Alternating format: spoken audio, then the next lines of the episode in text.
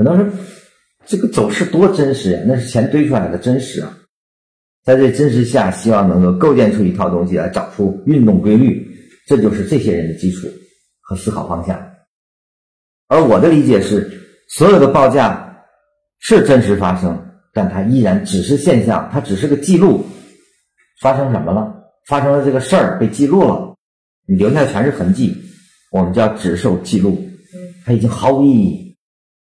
那这些记录毫无意义，我们为什么要分析它？因为你总要有依据，那它的意义就是我们的依据啊。它只是你一个参考物，就像我们要分高低一样，你只要有选择，就必然有标准，你总要给一个标准，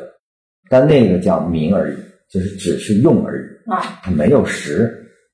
呃没有事，但是我还是需要这个东西的啊，你需要用啊。就像我们交流，我必须要用语言和逻辑，啊，所以我也是需要这些走势，需要才能来给我因为它更精细，它更接近于那个。实际上是你的理解点的问题，你如何构建它的问题。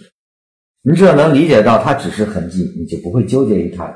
对错这些东西。所谓的对错，它建立在这个地方真实发生，那它就有它的运动惯性这样的东西，它就跟物理世界的一些真实的一些东西会带入进来。实际上根本还是要预测，这是他们执迷出不来的原因。理论基础就根本颠倒掉了。你的方向就一定偏差，而后在这种下就一定产生法执，产生我执，你最后他就一定跟这个世界不会和解，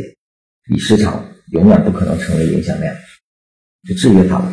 他自己在他的逻辑牢笼里，思维之茧中出不来。